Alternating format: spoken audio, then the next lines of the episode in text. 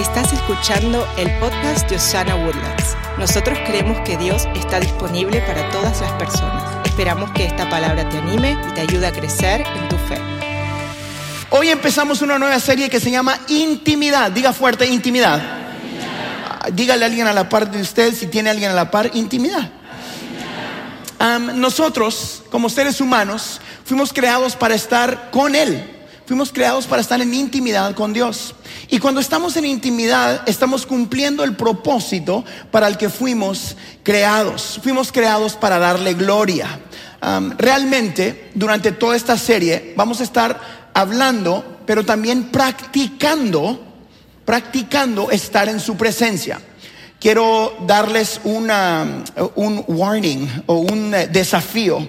Y es que durante toda esta serie, eh, eh, o advertencia, durante toda esta serie me voy a permitir la libertad de tirar la agenda de los servicios a un lado y permitir solo que el Espíritu Santo guíe todo lo que hagamos en este lugar.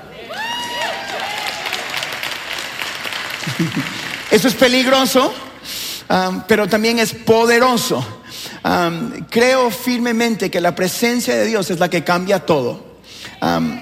y si hoy Dios está disponible, Dios está disponible para cambiar todo en tu vida. Todo lo que necesita vida puede encontrar vida a través de Cristo Jesús.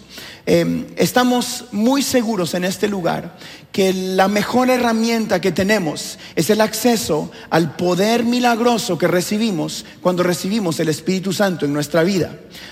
ese poder nos recuerda quién somos, por qué fuimos creados. ¿Por qué? Porque cuando estamos en intimidad o cerca del Padre, nos damos cuenta que fuimos hechos a su imagen y semejanza. Entonces, estar en su presencia o estar en intimidad con Dios nos recuerda quién somos. Somos seres creados para adorar. ¿Cuántos dicen amén? Eh, cuando empecé eh, a escribir estos mensajes, me acordé de una historia de cuando yo era eh, papá joven. eso no hace mucho tiempo, pero sí hace más de 14 años. cuando empezó la cosa de ser papá en mi vida, Elena y yo teníamos una suscripción al zoológico de Houston acá. Y tendíamos a llevar a, nuestro, a, llevar a nuestros hijos bastante. Y, y yo me acordé que nosotros llevábamos a los nenes al zoológico y como todos niños les encantaba ver los animales, ¿no? Pero cuando, cuando llegaban por primera vez, ellos se daban cuenta que estaba, no sé, el león o un animal grande, el elefante, y estaban detrás de una reja. Y, y lo que sucedía es que íbamos caminando con los niños y cuando iban al león, yo les decía, aquí a la vuelta está el león. Ellos corrían hacia la jaula del león, llegaban al frente y si el león se movía se paralizaban. ¡Ah! Y había un momento de tensión porque el león estaba cerca allí y ellos tenían miedo y empezaban así como que, y miraban al león, miraban a su papá, miraban al león, miraban a su papá y corrían a los brazos de papá. ¡Fum! Y yo los levantaba y yo me recuerdo el abrazo que me daban de, de protégeme. Y era un abrazo que me apretaba así, hacían así. Y, y entonces me miraban a mí y miraban al león, me miraban a mí. bueno, era así, me miraban a mí miraban al león, me miraban a mí, me miraban al león. Y de repente el abrazo empezaba a aflojar un poquito. Y me miraban a mí, me miraban al león. Y aflojaba, me miraban a mí, me miraban al león, y bajaban los brazos. Yo los tenía acá, y miraban a mí, y miraban al león. Y de repente miraban al león y le decían, ¿qué? Y de repente agarraban más valorcito, ¿verdad? Y hasta se le acercaban así, así y, y, decían, y le empezaban a hacer ruido, y, y empezaban a tirarle eh, popcorn a las cosas, ¿verdad? Y yo decía, no, no le tires comida, deja que yo lo hago, yo lo llego más lejos. Y, y de repente algo sucedía. Y lo que les causaba miedo, los que les causaba correr hacia atrás, de repente se les había ido el miedo. De repente podían mirar a la circunstancia con lo que estaban luchando y pasaba de miedo a algo que disfrutaban. El abrazo de miedo y de apretón se iba y se tornaba en valentía. El miedo se convertía en valentía.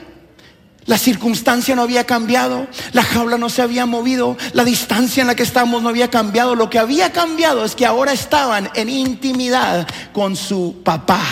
¿Alguien se da cuenta hacia dónde voy con esto? Damas y caballeros, nosotros somos de la misma manera con nuestro Dios. Muchas veces en nuestras vidas nosotros también nos enfrentamos a animales en la vida que causan miedo, gritos, bueno, llamémoslos lo que son. Nos enfrentamos, a enfermedades, soledad, pobreza, incertidumbre, quebranto y gritamos por ayuda y no conocemos la gran realidad que nuestro Padre Celestial está allí para cuidarnos y recordarnos que estamos en su presencia. Existe un momento de estar paralizados. A mí nunca se me olvida. Se acercaban al animal y de repente había un... Y en ese momento era importantísimo saber que papá seguía allí. Volteaban a ver. Y en ese momento algo crece dentro de ellos. Mi pregunta es, ¿por qué? Ellos sabían que papá estaba ahí para hacer su trabajo. Ellos sabían que papá iba a cuidarlos. Tenían la seguridad de haber estado en intimidad con papá, cerca. Y que con papá todo iba a estar bien. La seguridad que usted y yo recibimos de parte de Dios es algo que aprendemos a reconocer cada día más al estar con Él.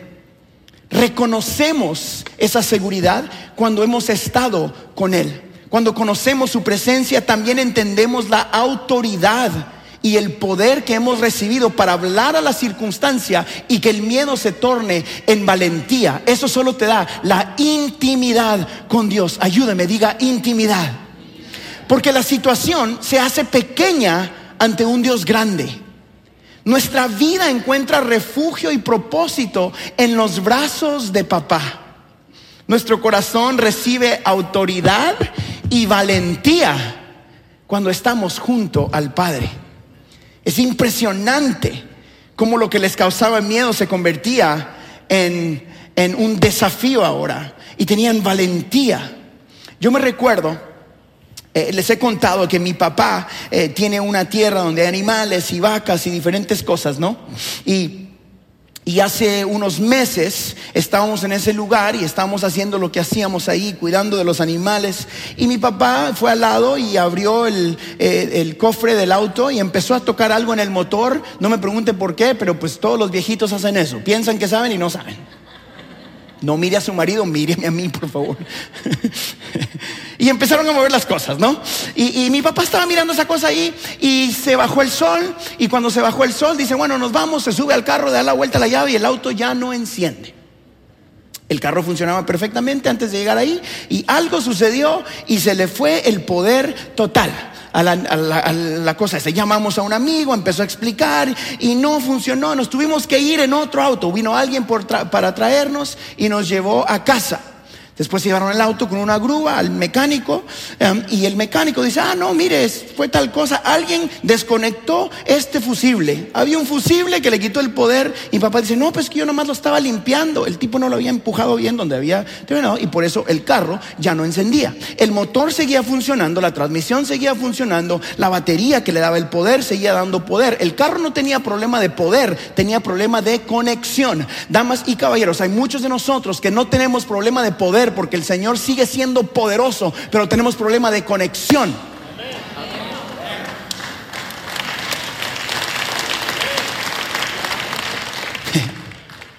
Porque llegamos a la iglesia y alguien aquí dice, aquí está el Espíritu Santo para sanarte. Aquí está el Espíritu Santo para restaurar tu familia. Dios todavía sana, salva y restaura. Eso es lo que yo digo siempre. Y, y muchos de nosotros lo creemos porque ¿cuántos creen que Dios puede hacer lo que Dios dice que puede hacer? El problema no está de creer, el problema está de estar en intimidad. El fusible de nuestra fe está desconectado porque no hemos conocido la intimidad con Dios. El problema no es la fuente de poder, es que no hay conexión. Es porque Jesucristo sigue estando y siendo poderoso. Él sigue estando ahí para dar el poder milagroso, sanador, restaurador. Pero si no estamos conectados, le damos la llave de la fe y no funciona porque no ha existido. No ha existido. La intimidad es importante. Escúcheme bien. La Biblia dice eso de una mejor manera. En el capítulo 1, versículo 8 de Hechos dice, pero recibirán poder cuando el Espíritu Santo descienda sobre ustedes. Míreme aquí, ese Espíritu Santo desciende sobre ti cuando entregaste tu vida a Cristo. El mismo Espíritu que resucitó a Jesús de los muertos es ahora morando en tu vida. Así que tienes acceso al poder, es el motor del poder espiritual, pero necesita el fusible de conexión con Dios. El poder en lo espiritual no viene a tu vida por conocimiento, viene por intimidad con Dios. Escúcheme bien, yo conozco mucha gente que tiene todo el conocimiento y poco poder. Si tuvieras fe como un granito de mostaza, pudieras decir a la montaña, muévese y se moverá. El conocimiento no es lo que activa el poder de Dios, es la intimidad. Porque la intimidad crece tu capacidad de recibir lo que el Espíritu Santo tiene para ti. Se los explico muy fácil. Viene ese poder cuando conectamos nuestro espíritu en intimidad, recibimos en nuestra alma con autoridad y actuamos en nuestro cuerpo en fe. Aquí está. Damas y caballeros, familia de Osana, usted y yo somos tripartitos. ¿Qué significa eso, Harold? Usted y yo somos espíritu, alma y cuerpo. ¿Hasta ahí estamos bien? Nuestro espíritu es el que debe estar en intimidad con Dios.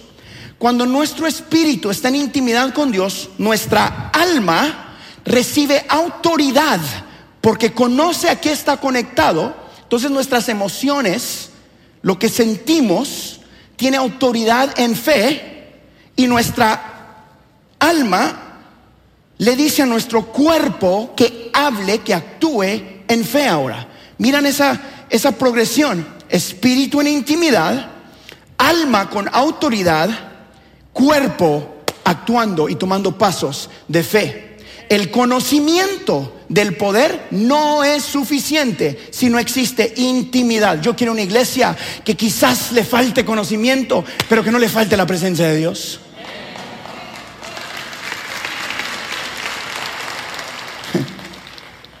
Porque entre nosotros, dice la Biblia en el capítulo 12, versículo 13 de Corintios, dice, entre nosotros, unos son judíos y otros no lo son. Algunos son esclavos y otros son personas libres, pero todos fuimos bautizados por el mismo Espíritu Santo para formar una sola iglesia y un solo cuerpo. A cada uno de nosotros Dios nos dio el mismo Espíritu Santo. ¿Qué le estoy diciendo? ¿O qué está diciendo la Biblia aquí? Si tú crees en Jesús y has dado tu vida a Él, hoy también tú tienes acceso al poder del Espíritu Santo en tu vida.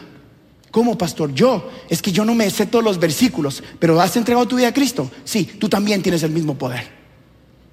¿Cuál mismo poder? El que resucitó a Jesús de los muertos. Tú también puedes poner tus manos sobre el que está al lado tuyo, allí, y decir, Señor, tócalo en el nombre de Jesús. Señor, restáuralo. No necesita usted de un mediador ante el Padre. Tú tienes a Jesucristo y Él te ha dado a ti el poder del Espíritu Santo para decir, yo camino con autoridad y yo y mi casa serviremos a Jehová. ¿Cómo? Actuando en fe. Dios puede hacer todo lo que tú puedas pedir. ¿Cómo? Todo. Aún más, dice la Biblia, más de lo que puedas imaginar. A ver, a ver, a ver, ¿cómo si? La pregunta es, si Dios tiene el poder, si Dios tiene la capacidad de hacer todo lo que yo pida, y todo lo que yo pueda imaginar, mientras que sea bajo su voluntad. ¿Por qué no sucede? El problema no es de poder, el problema es de intimidad. Porque cuando estamos en intimidad con Dios, crece nuestra capacidad de recibir lo que Dios tiene para dar. Entiéndame bien, es muy sencillo, un visual. Algunos caminamos con vasos que Dios llena de fe, otros caminan con botecitos más grandes, otros andan con toneles de fe, pero Dios sigue siendo como un océano donde usted puede ir y llenar dependiendo al recipiente que usted tenga para llevar al lugar. ¿Cómo crees con mi recipiente, Harold? Con intimidad con Dios.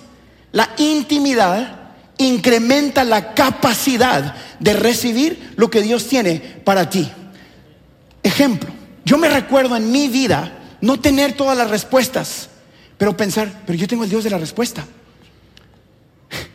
En Efesios, el capítulo 3, versículo 20 dice, y ahora que toda la gloria sea para Dios, quien puede lograr mucho más de lo que pudiéramos pedir o incluso imaginar, mediante su gran poder, que actúa en, que actúa en, es tiempo de que podamos creer y crecer en fe para poder recibir el gran poder sanador y libertador del Espíritu Santo. Tenemos que tener más intimidad con Dios como iglesias. Aquí está, confesiones de un pastor. Yo ya estoy cansado de tratar de ser la iglesia más cool del universo. Quédense con sus luces y pantallas, yo quiero la presencia de Dios.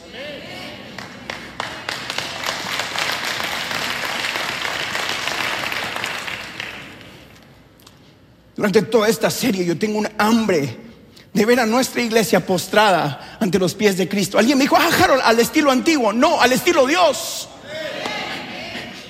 Al estilo Dios, yo quiero presencia de Dios. Quédense con sus luces que se mueven y yo me quedo con la luz que cambia las vidas de las personas. Yo quiero eso.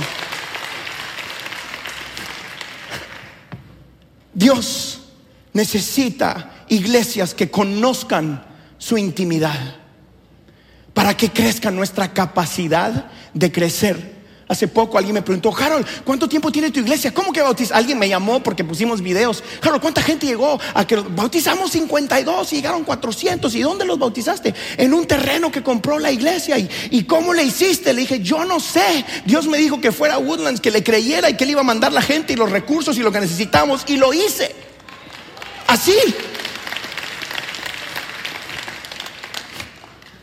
¿Y qué tal si no hubiera llegado la gente, Harold, y te habías endeudado? Pues ese problema no es mío, es de Dios, Él fue el que me mandó.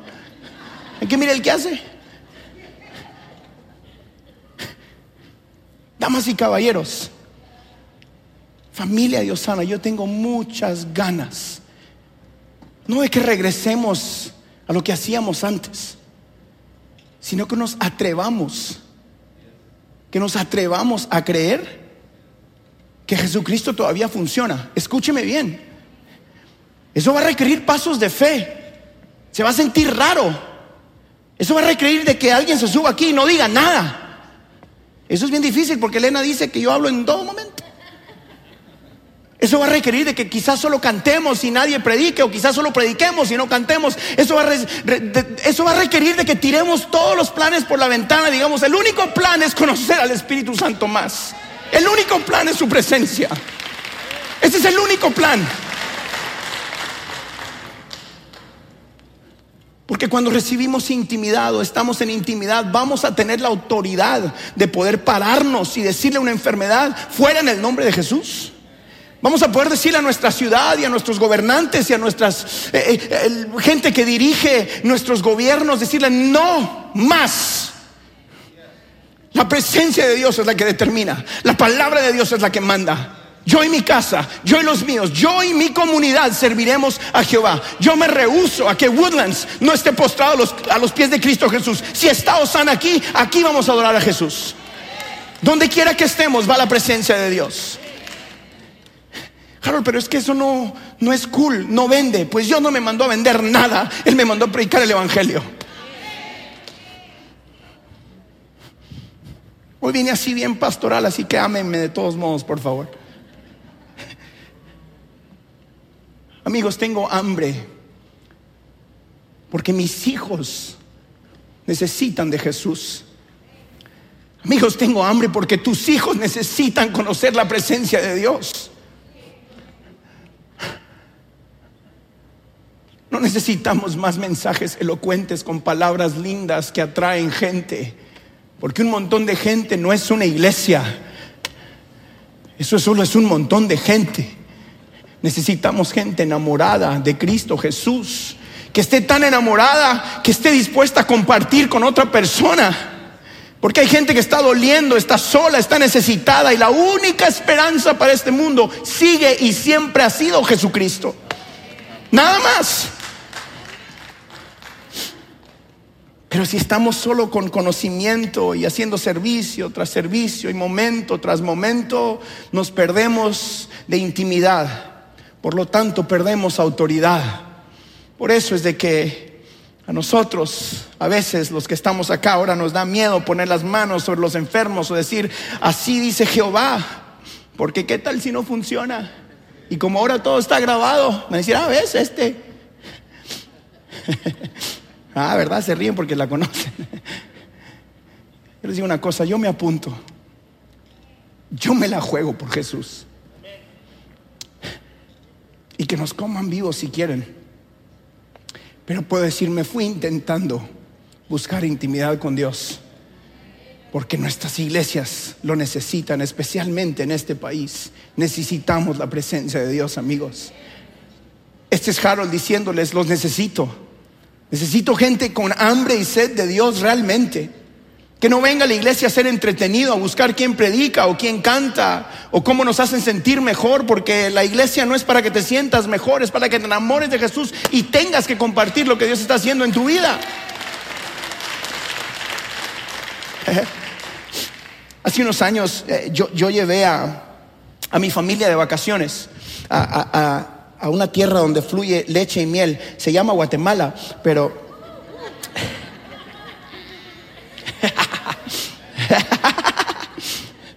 Nacen hombres guapísimos en esos lugares. Yo no nací ahí, por eso estoy así. y los llevé de vacaciones en Tikal. E, es un lugar donde hay ruinas gigantes. Unas ruinas hermosas eh, y, iba a llevar yo a Elena y a mis dos hijos, íbamos a ir a, Tikal el próximo día. Entonces lo que yo hice fue tomar mi celular esa noche cuando ellos se acostaron y empecé a ver las fotos de las pirámides. Busqué eh, qué tan altas eran y, y, estaba mirando la foto y me recuerdo estar ahí acostado y decir, wow, qué impresionante. ¿Cómo el ser humano puede hacer esto? Después eh, de estar impresionado por esas fotos, la otra mañana fuimos y entramos hay una carretera principal eh, donde tú caminas, una calle realmente, donde ellos construyeron y hay pirámides por todos lados y te lleva hacia la pirámide gigante y tú la ves y es hermosa, es algo impresionante. Te vas acercando y está allí. Yo me acuerdo el sentimiento de asombro de pararme al lado de ella y mirar su altura. Hay árboles por todos lados, escuchas sonidos lindísimos. De repente uno de los guías nos dice, oye, si quieren pueden subir. Dije, ¿what? Y vamos para arriba. Pues y empezamos a subir. Eso es gigantísimo. Mis pies todavía sienten cuando me recuerdo. El dolor de mis rodillas es constante. Y subimos la pirámide. Y arriba me impactó. Arriba yo podía ver la jungla entera. Escuchamos gorilas allá arriba, se oían gorilas y se miraba que los árboles se movían. Y yo miraba a mis hijos y estaba ahí y toda la perspectiva cambió. Me hizo pensar que en lo espiritual muchos somos de la misma manera. Experimentamos a Dios a través de verlo nada más y decimos, wow, qué impresionante. Y quizás nos acercamos un domingo acá y nos paramos abajo y miramos hacia arriba y decimos, wow, estoy asombrado. Pero creo que durante esta serie Dios nos está invitando a, súbete a la pirámide, por favor empieza a caminar, pero caminar y subir esa pirámide nos costó sudar. Caminar me hizo sentir en el cuerpo, experimentarla, tenerla dentro y cambió mi perspectiva y todavía recuerdo los sonidos, los olores, el sudor, recuerdo todo, pero la experimenté porque estuve cerca, me tuve que subir a ella y tocarla y esforzarme. Dios nos está llamando a subirnos a esto de la intimidad con Él, subir esa pirámide para que de verdad sientas y experimentes y crezcas. Y hoy yo puedo decirte, la conozco, la miro, la toqué, tengo autoridad para decirte eso porque yo la experimenté. Tú necesitas experimentar intimidad con Dios para poder ver a alguien a los ojos y decirle, no puedes vivir sin Jesucristo.